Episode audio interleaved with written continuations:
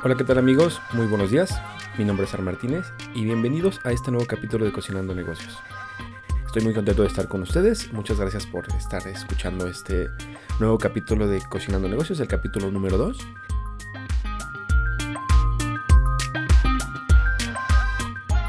Hoy vamos a hablar de lo que es emprender, de todo lo que es y todo lo que no es. ¿Qué es lo que detiene a la gente? ¿Qué es lo que lo ayuda a emprender? Estamos transmitiendo desde la Ciudad de México en una mañana muy fría. Eh, hoy amaneció nublado y se siente la falta de sol. Y bueno, más que nada quiero dar las gracias por estar por acá. Quiero agradecer este, que se den la oportunidad de escuchar este siguiente capítulo. Y hoy vamos a hablar de lo que es emprender. De todo lo que es y todo lo que no es. Y muchas de las confusiones que, nos, que se nos suscitan a la hora de emprender. También vamos a platicar sobre lo que le tiene mucha gente para emprender y de lo que a mucha gente le ayuda a empezar a emprender. La palabra emprender viene del latín prendere, que significa aprender. Y básicamente desde ahí podemos partir para entender lo que significa emprender. Emprender es un camino hacia el conocimiento. No podemos realmente conocer o realizar algo sin haber hecho un camino previo de aprendizaje todos somos emprendedores. Desde muy niños tenemos la capacidad de emprender, de emprender nuestros primeros pasos, de emprender nuestras primeras risas, nuestras primeras palabras. Emprender tiene que ver con un camino, tiene que ver con un deseo, tiene que ver con, con una idea, tiene que ver con querer aprender, con querer ser mejores. Y para todo esto siempre es necesario seguir una serie de pasos que nos ayuden a comprender mejor qué es lo que estamos haciendo.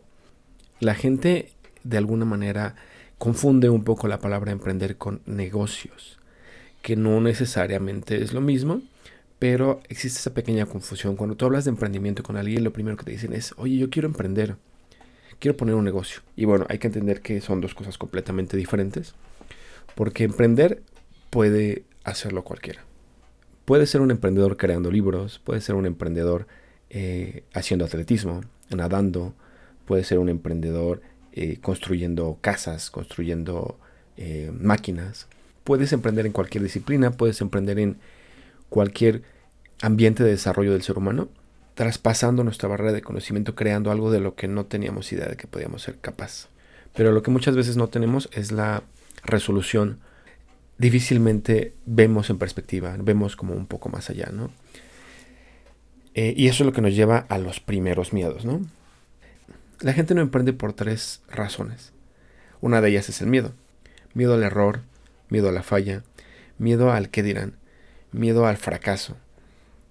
Eh, otra de las razones por las que la gente no emprende es porque no sabe cómo empezar, no sabe qué tiene que hacer para, para poder comenzar algo, ¿no? O sea, no tiene idea sobre cómo llegar a esa meta. Otra de las razones por las que la gente no emprende es por el trabajo que requiere, por el proceso de trabajo, el proceso de conocimiento, el proceso de, fallo y error que este, que este proceso requiere. No quiere trabajar, no quiere trabajar en, en sí mismo, porque básicamente emprender es trabajar en uno mismo. Pero no todos podemos llegar al éxito. ¿Y qué implica este éxito? Pues implica un compromiso y una disciplina, que básicamente es una de las tantas razones por las que la gente se detiene a emprender. Hablemos un poco sobre el miedo el miedo al fallo y el miedo al error. Recordando un poquito el libro de este famoso autor John C. Maxwell, como muchos de ustedes saben, eh, de hecho su tapa de portada lo dice, a veces se gana y a veces se aprende. En el emprendimiento nunca pierdes, nunca fallas. Digamos que lo tuyo es correr, que te gusta correr, que te gusta hacer deporte. Muchas de las veces no vas a saber qué zapatillas utilizar. Muchas de las veces no vas a saber cuánto puedes correr, cuánto puedes cuál es tu límite. Nunca, muchas de las veces no sabes cuánta agua tomar, no sabes qué comer. Pero bueno, día a día, conforme vas haciéndolo, vas entendiendo muchas cosas que te ayudan a mejorar. Probablemente las primeras veces te lastimaste, probablemente alguna vez te caíste, probablemente alguna vez te perdiste. Pero la segunda vez ya no sucedió lo mismo.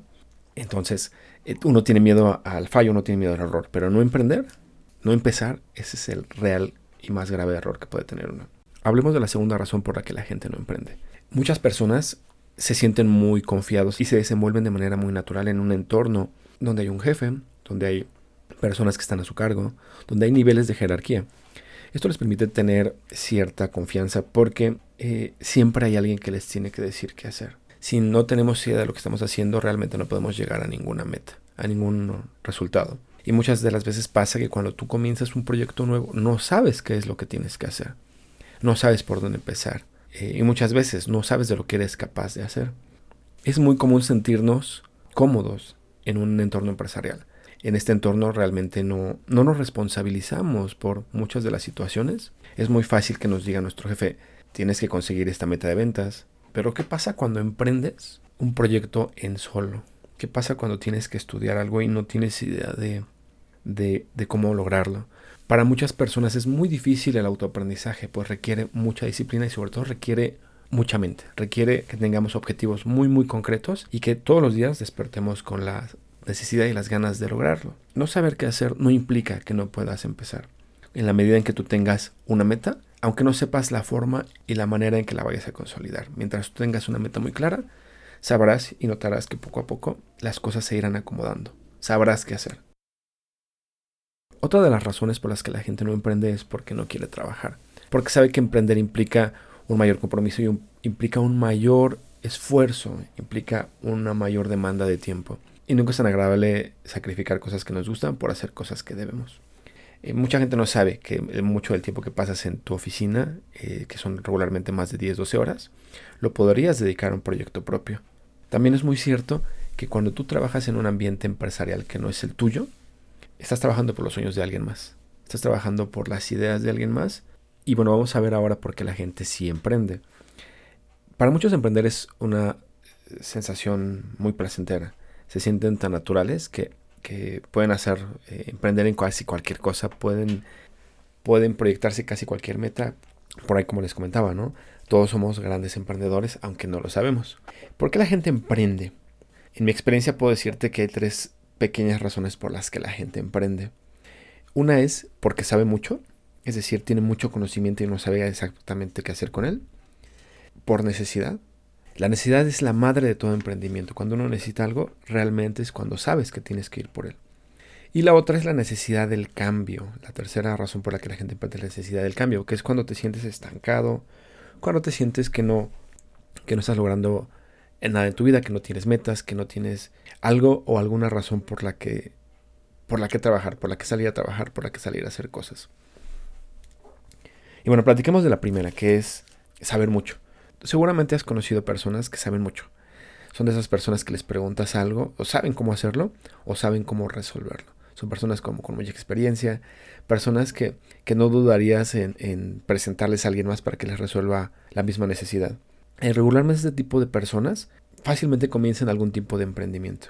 Ya sea que puedan escribir un libro, ya sea que puedan este, hacer cursos, ya sea que puedan enseñar a la gente cómo hacer lo que ellos saben hacer cuando realmente quieres un cambio en tu vida, saber mucho es el, uno de los detonantes que te permite tener una, una transición mucho más ligera, mucho más amable. Cuando emprendes por necesidad, que es la segunda de las razones, yo creo que es la que más cuesta trabajo. Porque una vez que ya tienes la decisión de emprender, de comenzar algo, viene la cuesta de que lo tienes que hacer sí o sí. Estás forzado a obtener un resultado. Eh, y lo que provoca que muchas de las veces estés presionado, muchas de las veces estés eh, angustiado. Y yo creo que de las tres formas por las que las personas emprenden, esa es la menos recomendable. La otra es porque estás estancado. Digamos que estás bien metido en tu zona de confort. Estás contento, estás feliz, sabes cómo desenvolverte, sabes perfectamente qué tienes que hacer. Te conviertes un poco en el que sabe mucho, en el que sabe cómo hacerlo todo y el que sabe cómo resolverlo. Y no dudas en decirle a la gente nueva, hazle así, haz esto, haz lo otro. Pero el problema con estas es que la ves muy tarde. Cuando sientes la necesidad de cambiar es porque las cosas a tu alrededor están cambiando demasiado rápido y no te estás sabiendo adaptar a ellas. A lo mejor no lo recuerdas, pero antes los periódicos de las revistas se hacían con negativos. Entonces había una persona que se dedicaba a cortar letrita por letrita, a pegarla, a ponerla, a tomarle una foto, sacar negativos, hacer el mismo proceso hasta terminar, por ejemplo, la portada de una revista.